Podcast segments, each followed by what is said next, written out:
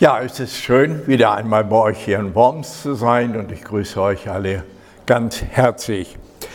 Ich möchte heute Morgen einen etwas längeren Abschnitt aus dem zweiten Thessalonicher Brief lesen und einige der Schwerpunkte daraus als Orientierung in unserer Zeit weitergeben. Ich lese aus dem zweiten Thessalonicher Brief, Kapitel 2, dort den Abschnitt von Vers 1 bis 10. Ich lese nach der Einheitsübersetzung, die ist etwas flüssiger als die Übersetzung, ob Luther oder Elberfelder oder andere. Da, wo es dann um genauere Bestimmungen geht, werde ich darauf hinweisen. Zunächst aber wollen wir aufmerksam auf den Text hören. Brüder und Schwestern, wir schreiben euch über die Ankunft Jesu Christi, unseres Herrn, und unsere Vereinigung mit ihm und bitten euch, lasst euch nicht so schnell aus der Fassung bringen und in Schrecken jagen, wenn in einem prophetischen Wort oder einer Rede oder in einem Brief, der angeblich von uns stammt, behauptet wird, der Tag des Herrn sei schon da. Lasst euch durch niemand und auf keine Weise täuschen, denn zuerst muss der Abfall von Gott kommen und der Mensch der Gesetzwidrigkeit erscheinen, der Sohn des Verderbens, der Widersacher, der sich über alles, was Gott oder Heiligtum heißt, so sehr erhebt, dass er sich sogar in den Tempel Gottes setzt und sich als Gott ausgibt. Erinnert ihr euch nicht? Dass ich euch dies schon gesagt habe, als ich bei euch war. Ihr wisst auch, was ihn jetzt noch zurückhält, damit er erst zur festgesetzten Zeit offenbar wird. Denn die geheime Macht der Gesetzwidrigkeit ist schon am Werk. Nur muss der beseitigt werden, der sie bis jetzt noch zurückhält. Dann wird der gesetzwidrige Mensch allen sichtbar werden. Jesus, der Herr, wird ihn durch den Hauch seines Mundes töten und durch seine Ankunft und Erscheinung vernichten. Der Gesetzwidrige aber wird, wenn er kommt, die Kraft Satans haben. Er wird mit großer Macht auftreten und trügerische Zeichen und Wunder tun. Er wird alle, die verloren gehen, betrügen und zur Ungerechtigkeit verführen. Sie gehen verloren, weil sie sich der Liebe zur Wahrheit verschlossen haben, durch die sie gerettet werden sollten. Darum lässt Gott sie der Macht des Irrtums verfallen, so dass sie der Lüge glauben. Denn alle müssen gerichtet werden, die nicht der Wahrheit geglaubt, sondern der, die Ungerechtigkeit geliebt haben. Was war denn hier los in der Gemeinde zu Thessalonich? Denn Paulus schreibt vom Erschrecken Paulus schreibt von aus der Fassung gebracht werden. Paulus schreibt vom getäuscht werden. Was ist das für eine Situation? Dass eine Gemeinde, die an Jesus Christus glaubt, die das Evangelium als frohe Botschaft kennt, solchen massiven, negativen Einflüssen ausgesetzt ist, dass sie so reagieren. Die Gemeinde zu Thessalonich hatte Paulus in einer dreiwöchigen Dienstzeit gegründet. Dann musste er fliehen, weil die Juden einen Aufruhr anstifteten und er und seine Mitarbeiter fliehen mussten. Er sandte dann einige Monate später den Timotheus hin und sagte, schau doch mal nach der Gemeinde, wie es ihnen geht. Timotheus kommt zurück und berichtet dem Paulus. Das könnt ihr alles im ersten Thessalonicher Brief nachlesen. Erfreuliche Dinge. Sie halten durch, sie reden von Jesus, sie sind untereinander eine Gemeinschaft. Aber er sagt, Paulus, ein Problem haben sie. Du hast gesagt, Jesus kommt wieder und dann holt er euch aus allen heraus. Aber jetzt sind einige gestorben. Die hatten damit gerechnet, dass sie die Wiederkunft Jesu noch zur Lebzeiten erfahren, denn du hast gesagt, die Wiederkunft Jesu ist ganz nahe. Und jetzt sind sie gestorben. Und da schreibt Paulus dann den ersten Thessalonicher Brief, das ist der erste seiner Briefe, der früheste. Und er schreibt dort, lasst euch dadurch nicht bedrücken, denn ich sage euch, die, die im Herrn verstorben sind, die haben genauso Anteil. Ja, noch vor uns werden sie auferstehen, wenn Jesus kommt und ihm entgegengerückt werden, wenn wir dann verwandelt werden, um auf ewig bei ihm zu sein. Diese Wahrheit von der Entrückung und Vollendung der Gemeinde, der dann Lebenden und alle in Christus Gestorbenen durch die Jahrhunderte und nahezu 2000 Jahre, das ist ja eine verschüttete Wahrheit heute im Christentum. Von dann, wenn er wiederkommen wird, zu richten die Lebendigen und die Toten, wird nur im Glaubensbekenntnis gesprochen. Dass aber die Gemeinde ihm entgegengerückt wird aus den erschreckenden Zeiten, wenn Gott die Geschichte der gesamten Menschheit und die Weltgeschichte ins Finale und zum Abschluss bringt, Davon ist wenig die Rede. So kehrte nach dem Lesen und Verlesen dieses Briefes in der Gemeinde wieder Ruhe zurück und sie waren wieder freudig im Zeugnis, lebendig in ihrem Christsein, aktiv im Dienst und schauten auf, Jesus kommt wieder. Zwei Jahre später erreicht Paulus wieder eine Nachricht Paulus ist sehr viel gereist, aber er war Mensch und konnte nicht gleichzeitig überall sein. Und so war er auf Information angewiesen. Damals waren sehr viele Christen unterwegs.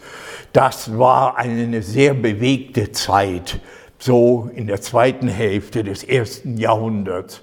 Und so hört Paulus in der Gemeinde zu Thessalonich, die haben wieder ein Problem, was sie sehr niedergedrückt. Da taucht nämlich in der Gemeinde die Behauptung auf, der Herr ist schon gekommen und ihr wart nicht dabei. Was für ein Schrecken, wenn Menschen die geglaubt haben, die gelitten haben, die sich eingesetzt haben, die etwas drangegeben haben, wenn die auf einmal hören, alles umsonst, Jesus ist schon gekommen und ihr wart nicht dabei. Wir denken, kann es doch gar nicht geben. Doch. Deswegen waren sie so in Schrecken Deswegen waren sie so entsetzt. Deswegen war eine solche Täuschung auf ihr Leben gelegt. Ich kann das ein klein wenig nachvollziehen. Als Flüchtlinge, die mit Pferd und Wagen am Ende des Zweiten Weltkriegs geflohen waren, fanden wir in Niedersachsen in einem kleinen Dorf unsere Unterkunft. Und dort unter den Flüchtlingen, da waren mehr Flüchtlinge als Einheimische im Dorf, da kam es kurz nach diesen schwierigen Zeiten zu einem geistlichen Aufbruch. Und jeder geistliche Aufbruch, der ist ja auf Jesus gerichtet und ein echter geistlicher Aufbruch weckt auch die Erwartung, Jesus kommt wieder.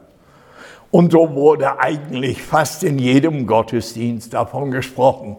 Aber die Gottesdienste, die fanden in den engen, belebten Räumen der Flüchtlinge statt. Und da waren alte Laienbrüder und hin und wieder kamen äh, Leute, die unterwegs waren und die sagten, Geschwister, Jesus kommt bald, die Zeit ist reif, ihr wisst, was hinter euch liegt und so weiter. Und ich saß da, so als siebenjähriger Junge, oder war ich sechs, ich weiß es gar nicht mehr genau, und dachte, Jesus kommt wieder. Wir hatten ein neues Testament mitgebracht aus dem Osten. Mein Opa, das war ja ein Bücherliebhaber, der hatte eine Bücherkiste mit Büchern.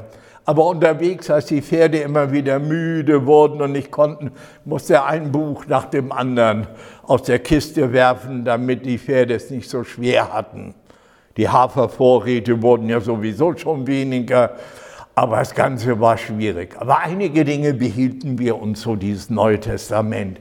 Mit Bildern, großen Bildern, das waren Stahl- und Kupferstiche, Schnort von Karolsfeld und anderem. Und da habe ich auf das Junge drin geblättert und gelesen. Ein Bild faszinierte mich. Da konnte man eine Landschaft sehen, im Vordergrund Felder, Wälder, dann aber verlor sich dieses Bild so mehr im Dunkeln, weil am Horizont eine fast schwarze, sich auftürmende Gewitterwand war.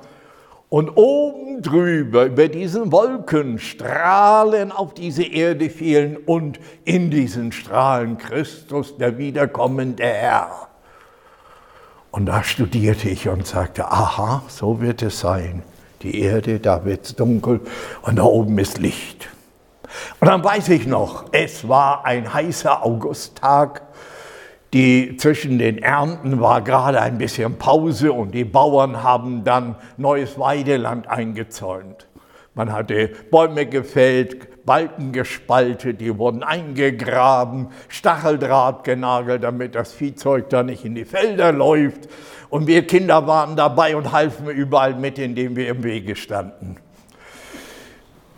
Und während das Ganze da so emsig war, es war drückend, da schaute ich auf gen Westen, so am Nachmittag, tatsächlich diese schwarze Wand kam heran und über die Wolken kamen Strahlen, die waren so deutlich zu sehen. Man sagt, die Sonne zieht Wasser, weil die Luftfeuchtigkeit so stark zunimmt. Und das führt zu Lichtreflexionen, die wie sichtbare Strahlen dann fallen. Und in mein kleines Jungenherz fiel hinein, genau wie auf dem Bild, Jesus ist gekommen und du warst nicht dabei. Ich bin gerannt mein Herz war bildlich bei mir in den Kniekehlen. Meine Mutti, die wird dabei sein, meine Großeltern, aber ich. Und dann bin ich hin den, zu dem Bauernhaus, habe die Tür aufgerissen, zu unserem Zimmer, habe gerufen, Mutti! Keine Antwort.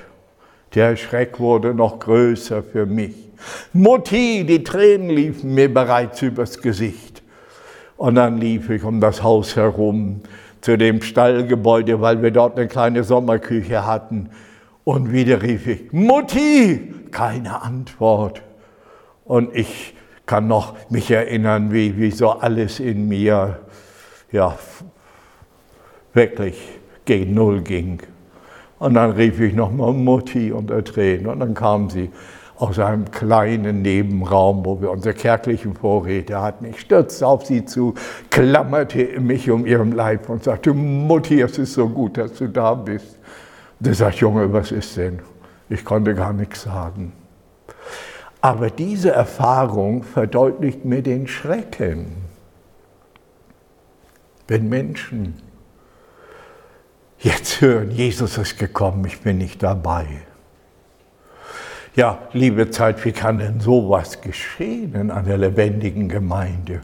Paulus gibt uns hier drei Hinweise auf Wege einer solchen Desinformation. Drei Wege, wie sich Dinge verbreiten, die zur Erschütterung, Verunsicherung, Enttäuschung führen können.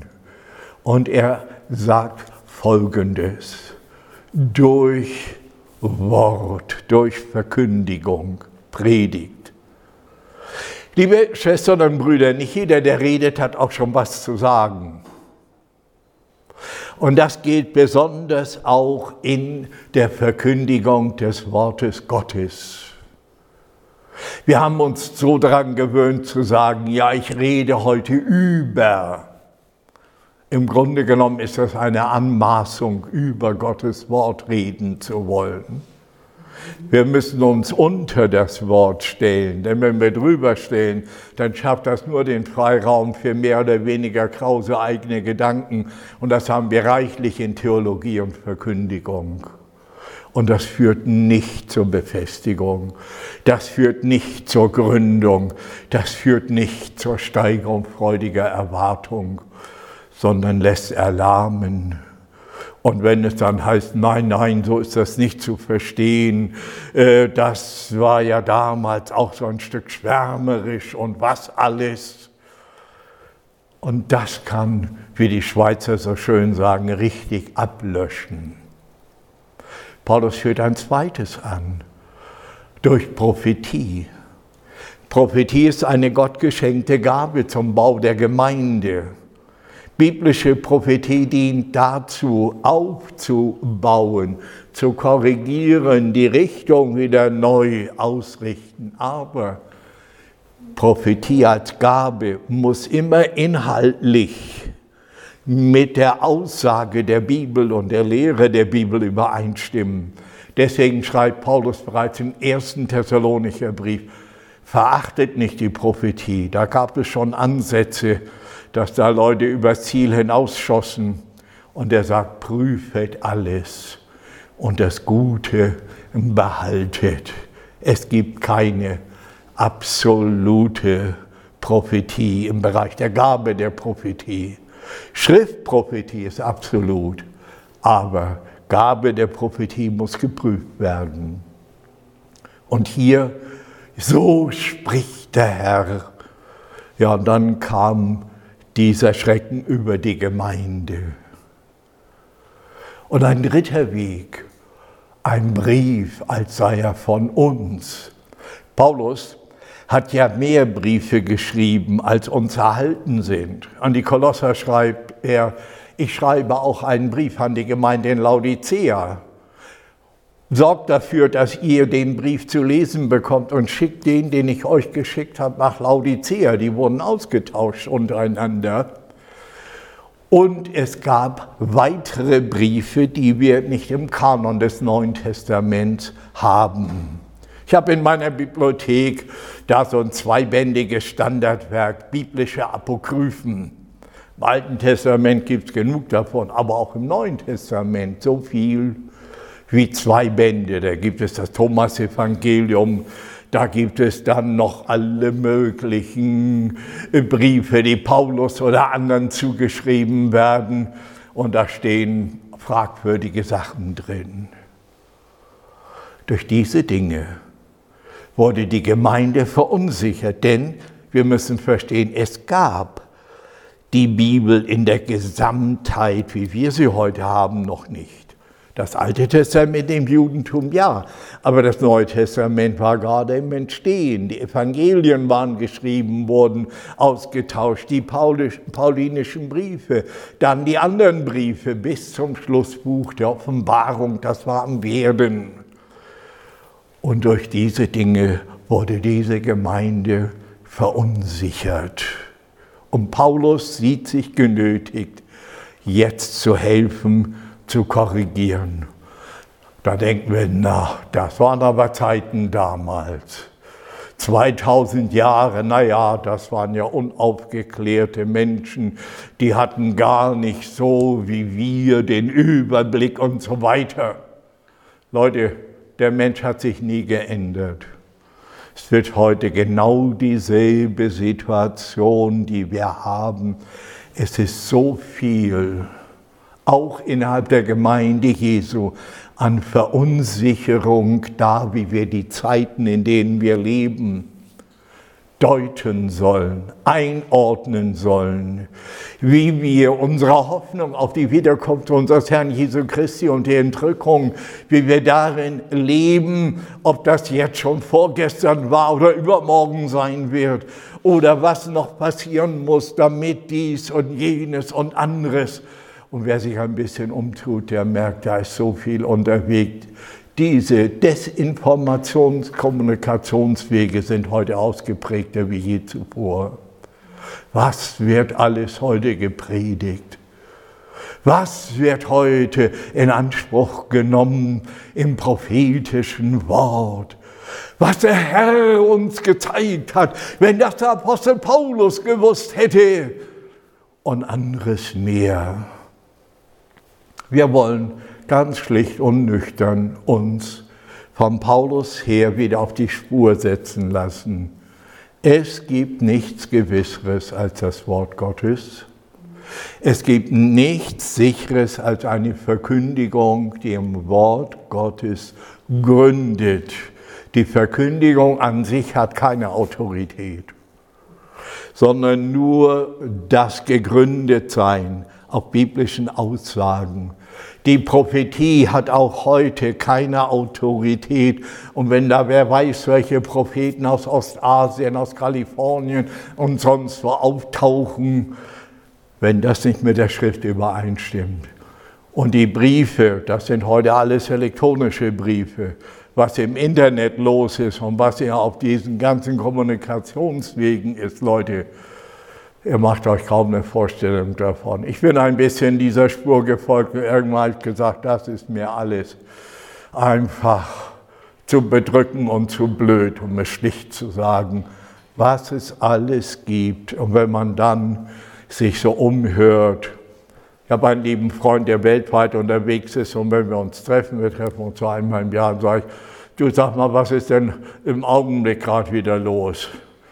Und dann erfahre ich von all den Neuoffenbarungen und von diesem und jenem und anderen. Ich sage, schade, das Ganze festigt doch nicht die Gemeinde Jesu, sondern verunsichert sie. Und da sagt Paulus und schreibt dieser Gemeinde, Brüder und Schwestern, lasst euch doch nicht verunsichern. Lasst euch doch nicht erschüttern. Lasst euch doch nicht täuschen.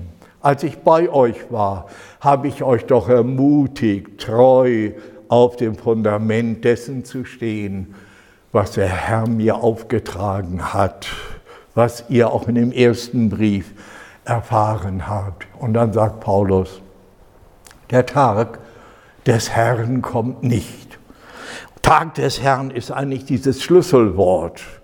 Tag des Herrn ist nicht der Sabbat. Tag des Herrn ist nicht ein großer jüdischer oder sonst christlicher Feiertag. Tag des Herrn ist der Sammelbegriff für die Ereignisse am Ende der Zeit. Tag des Herrn ist kein 24-Stunden-Tag mit Datum, dass wir genau ausrechnen können, dann und dann, sondern Tag des Herrn beinhaltet, wenn Gott die Geschichte der Menschheit zum Abschluss bringt, wenn Gott die Heilsgeschichte mit dem Volk Israel auch ins Finale führt und wenn Gott seine Gemeinde vollendet. Und da sagt Paulus, der Tag des Herrn kommt nicht, es sei denn. Und jetzt wird Paulus ganz klar. Und da heißt es, zuerst der Abfall gekommen ist. Damit meint Paulus jetzt nicht das Problem der Biotonne und all diese Dinge, wie wir das regeln mit Stadtwerken oder nicht und so weiter, sondern Abfall meint buchstäblich etwas, was dran war und nicht mehr dran ist. Abfall. Abfallen können nur die, die dran waren. Viele halten es schon für Abfall, wenn die Gesellschaft sich so schlecht entwickelt, wenn die Kirchen, wer weiß, was alles machen. Wer nie dran war, kann auch nicht abfallen. Aber er spricht davon und sagt, es wird eine Bewährungszeit sein am Ende, wo es darauf ankommt, ob wir durchhalten, ob wir dranbleiben. Ja, jemand sagte zu mir, ja, glaubst du denn nicht, dass am Ende der Zeit gewaltige Erweckungen kommen? Ich sage, ja, die haben wir ja schon. Heute wächst das Christentum schneller als je zuvor. Jedes Jahr bekehren sich 20, 30 Millionen Menschen. Jeden Tag entstehen 2000 neue Gemeinden. Oh, oh, oh, da sind viele aus dem Häuschen. Ja, aber bleiben die denn alle? Mein lieber Freund Reinhard Bonke, der schon der Ewigkeit ist. Ich habe 30 Jahre lang in seinem Verein hier in Deutschland mitgearbeitet und ich habe ihm mal gesagt, Reinhard, all die Menschen, die sich bekehren, bleiben die denn dran? Und dann sagt er, Richard, das ist das, was mir das Herz im Leibe umdreht. Worunter ich leide, dass die Säuglingssterblichkeit auch in der Gemeinde Jesus so groß ist. Wenn ich zurückdenke, wie viele Menschen fallen mir ein, die begonnen haben mit Jesus. Wo sind sie heute? Aus meiner Jugendzeit, aus anderen Bereichen. Und bei euch wird es ähnlich sein. Sind sie alle dran geblieben, die begonnen haben? Und es geht darum, dran zu bleiben. Jesus gebraucht das Gleichnis vom vierfachen Ackerfeld. 25 Prozent, ein Viertel. Ja, sagen einige, das erste zählt ja nicht, das auf den Weg gefallen hat, nicht mal, ist nicht mal gekeimt. Ja gut, dann wäre immer noch ein Drittel, das bleibt. Und hier bekommen wir jetzt den ersten entscheidenden Anstoß, was immer auch gerade an beunruhigenden Meldungen über die öffentlichen Medien, über die verborgenen Kanäle der christlichen Verschwörungstheorien, die es ja haufenweise gibt. Wir bekommen diesen Anstoß, absolut dran und treu zu bleiben, dem Wort Gottes und ausgerichtet sein auf Jesus, denn es wird eine Bewährungszeit kommen, und die ist überall, nicht nur in den Gebieten, wo die Gemeinde Jesu verfolgt wird. Viel schwieriger ist es da, wo scheinbar es so gut geht wie uns heute. Das ist viel wesentlicher dran zu bleiben. Und dann sagt Paulus ein zweites, und damit deutet er eine weitergehende Entwicklung an und der Mensch der Sünde offenbar wird, der sich wieder alles Göttliche und wieder alle göttlichen Gebote wendet. Brüder und Schwestern, wir haben die Kennzeichen in unserer Gesellschaft in zunehmendem Maße. Gottes Gesetze sind nicht mehr gefragt für Leben, das gezeugt wird für Ehe, Familie, für alle Bereiche bis hin zur staatlichen Sterbehilfe. Die ganzen biblischen Werte fürs Leben, das alles wird beiseite getan. Ein Geist der Gesetzlosigkeit, weil das Ego, die Eigenperson und die Selbstverwirklichung der Gott ist. Und das ist ein zweiter wichtiger Punkt, den wir sehen sollen. Der Trend unserer heutigen Gesellschaft mit dem Ego als zunehmendem Gott sollte uns zu denken geben. Es geht um die Christusverwirklichung in uns, nicht um die Selbstverwirklichung dessen, was wir meinen. Und das ist ein solcher Problemberg, der zunehmend wird. Und der seinen Zielpunkt in einer Person finden wird. Hier spricht Paulus ja nicht von einer allgemeinen gesellschaftlichen Entwicklung, sondern er spricht von einer Person, was ihn aufhält. Johannes spricht in seinen Briefen sehr deutlich vom Antichristen. Die griechische Vorsilbe anti wird in der Regel mit gegen wieder übersetzt, aber es besteht auch die Übersetzungsmöglichkeit anstatt. Und das hat mich aufhorchen lassen. Diese Zentralperson wird letztendlich als ein anstatt Christus auftreten. Eine Person, die sowohl im politischen, gesellschaftlichen, ökonomischen und religiösen Bereich charismatisch auftreten wird und scheinbar die Probleme lösen wird, die ja nun zunehmen. Da ist ja nicht nur der Ukraine-Krieg, da ist im Jemen, da sind die Hungersnöte in Afrika, da ist das Problem in Südamerika mit dem Abholzen des Dschungels, wohin wir schauen, überall gerät zunehmend die Welt aus die Fugen und die Zeit schreit wonach. Wo sind Leute, die das in den Griff bekommen? Und der Gedanke, es müsste mal wieder ein Führer kommen, der ist ja im Schwange. Deswegen nehmen die total, totalitären Führungspersönlichkeiten zu. Das ist nicht nur Putin, das ist auch Trump, das sind andere, wenn ihr das aufmerksam beobachtet, merken wir nicht, die Demokratie ist die große Entwicklung, die das Wohl der Menschheit da bringen wird. Nein, es wird sich mehr und mehr dahin entwickeln, dass jeder Einzelne antreten und sagen, das muss man klar regeln. Und da denken wir, das kann auch nicht sein. Ihr lieben Leute, wer Gott, seine Herrschaft und seine Ordnung ablehnt, der bleibt nicht in der Neutralität. Da kommt ein anderer zum Wirken. Und der Teufel, der tritt nicht auf im rabenschwarzen Mantel des Okkultismus mit Hörnern und Pferdefuß, wie er im Mittelalter dargestellt wurde. Nein, Paulus sagt an anderer Stelle und schreibt es an die Korinther als ein Engel des Lichts. Der da auftritt mit begleitenden Zeichen und Wundern. Leute, wer auf Zeichen und Wunder abonniert ist, der befindet sich schon auf einer Nebenstrecke, die in die Irre führt. Denn es geht um den, der der Herr ist und in wessen Namen diese Dinge geschehen. Und Paulus macht dieser Gemeinde damals deutlich, lasst euch in keiner Weise von irgendjemand beeinflussen. Und Paulus richtet den Blick weit nach vorne und sagt, das wird am Ende der Entwicklung stehen.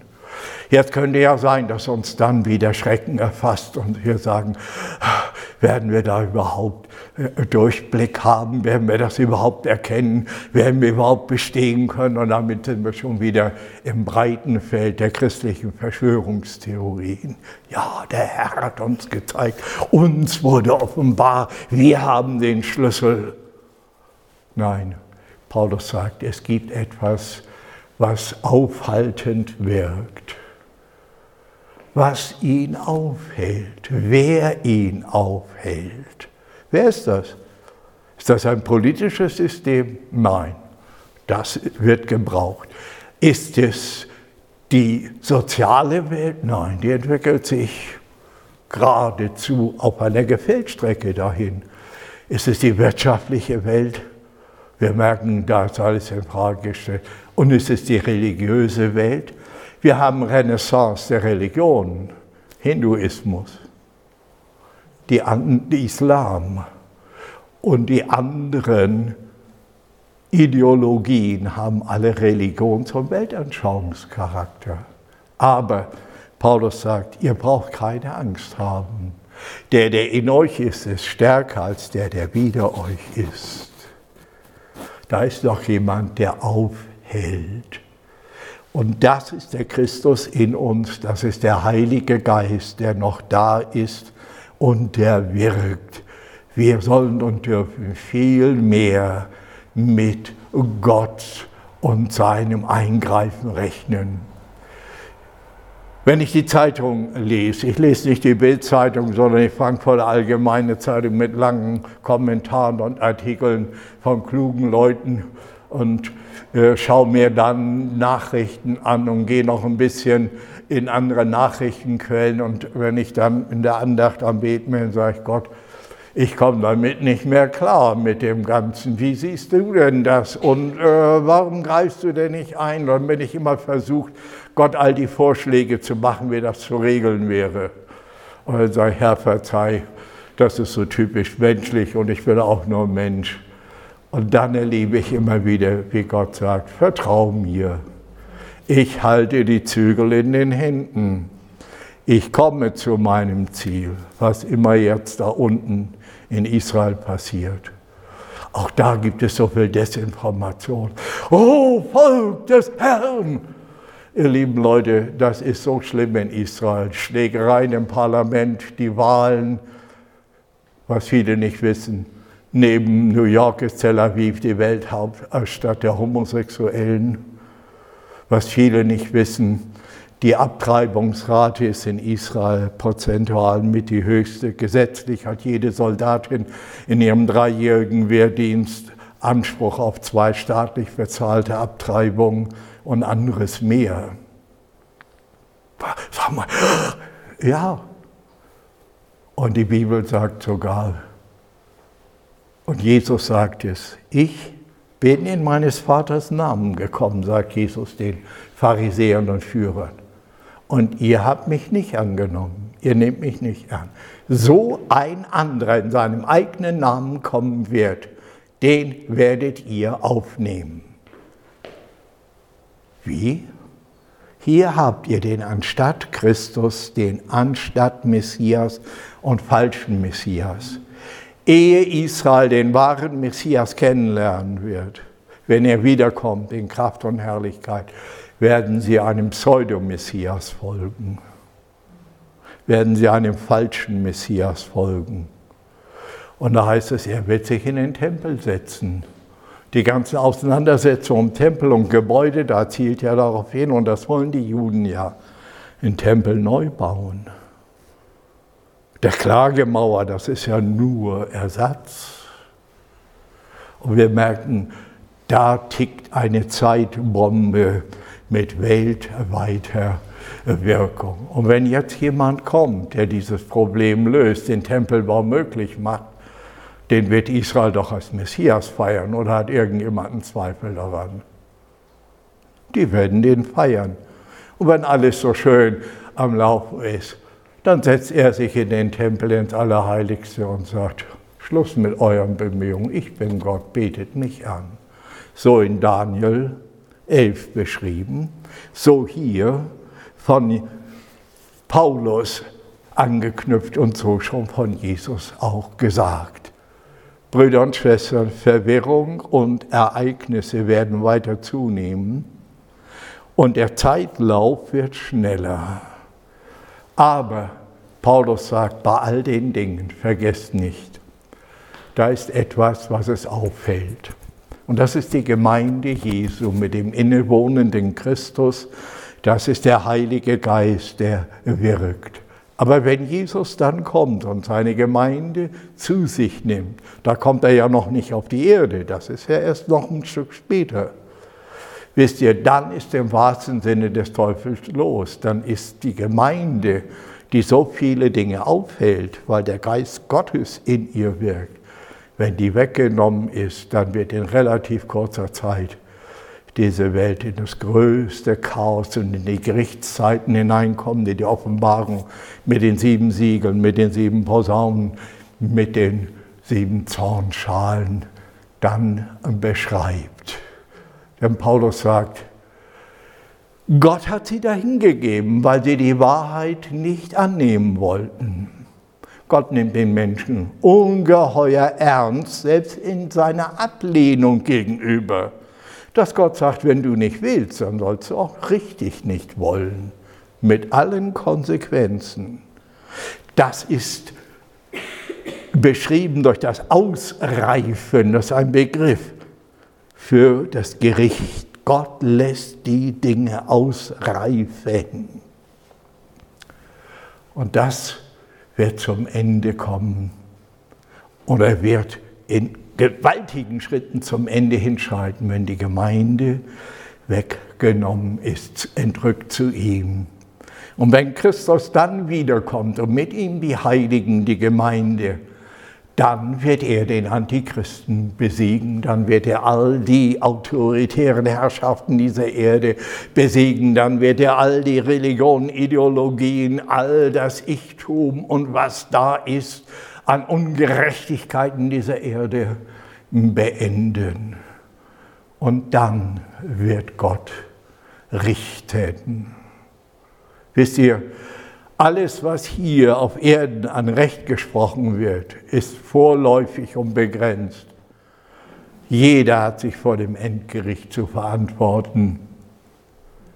Wie gut, dass wir wissen, unsere Schuld ist in Christus Jesus gerichtet. Wir sind gerecht in ihm. Und daran wollen wir festhalten und in die Zukunft schauen. Und so sagt Paulus, was immer auf euch einströmt, was immer ihr seht, was immer euch befremdet, was immer ihr nicht zuordnen könnt, erschreckt nicht. Lasst euch nicht erschüttern und lasst euch nicht täuschen, sondern richtet euch ganz klar aus. Nehmt Gottes Wort wieder ernster, nehmt es auf in eure Herzen, betet es durch, lasst es äh, wirken. Lasst die Gemeinschaft untereinander klar und verbindlicher sein. Lasst uns den Auftrag, den der Herr gegeben hat, tun, egal was andere denken, egal wie die Wirkung ist. Wir sind nicht aufgerufen, über Zeit und Umstände zu klagen, sondern wir sind Gemeinde Jesu, in der er lebt. Er ist unser Fundament. Deswegen können wir nicht erschüttert werden. Er ist die Wahrheit, deswegen unterliegen wir keiner Täuschung. Er ist die Richtung, deswegen lassen wir uns nicht in die Irre bringen. So sehen wir, dass dieses zweite Kapitel vor fast 2000 Jahren geschrieben hineinleuchtet in unsere Zeit und Dinge klarer werden lässt zum Verstehen und Ausharren. Darin möchte Gott uns stärken. Nicht Angst, nicht Furcht erwecken, sondern Gewissheit und ja, neue Richtung justieren. Das ist wichtig. Ich möchte noch beten. Lieber Herr, wenn wir uns umschauen, dann sind so viele Dinge am entwickeln, wo wir davor stehen und fragen, wo soll das alles hinführen. Aber dein Wort zeigt uns, dass du der Herr über allem bist und jede Entwicklung wird vor dir zum Stehen kommen und sich dort zu verantworten haben, damit auch jeder einzelne Mensch. Herr, aber auch deine Gemeinde ist mitten hineingestellt in diesen Spannungskreis aber wir danken dir für die klaren Zusprüche deines Wortes, für den Heiligen Geist, der uns das lebendig macht und deine Nähe, die uns neu stärkt, mit dir voranzugehen. Herr, ob wir eine kleine Gemeinde sind, ob wir Christen in Bedrängnis sind oder ob es in Erweckungszeiten ist, wo wunderbare Dinge geschehen, überall geht es letztlich um die Treue, um das Aushalten und den Weg mit dir. Herr, wir beten darum, dass du uns helfen möchtest. Gleichzeitig aber beten wir für deine verfolgte Gemeinde, Herr, die in der Prüfung steht. Herr, wir beten da, wo Gemeinde angefochten wird, durch irrige Lehre und andere Dinge mehr. Und wir beten auch für all die Menschen, die zunehmend in Kriegen und Gewalt in Not sind, Herr. Wir beten, dass doch dein Reich komme und dein Wille geschehen möge wie am Himmel geschieht, so auch hier auf der Erde. Herr, du bist der Herr und zu dir halten wir uns unverbrüchlich, weil du uns hältst. Danke. Amen.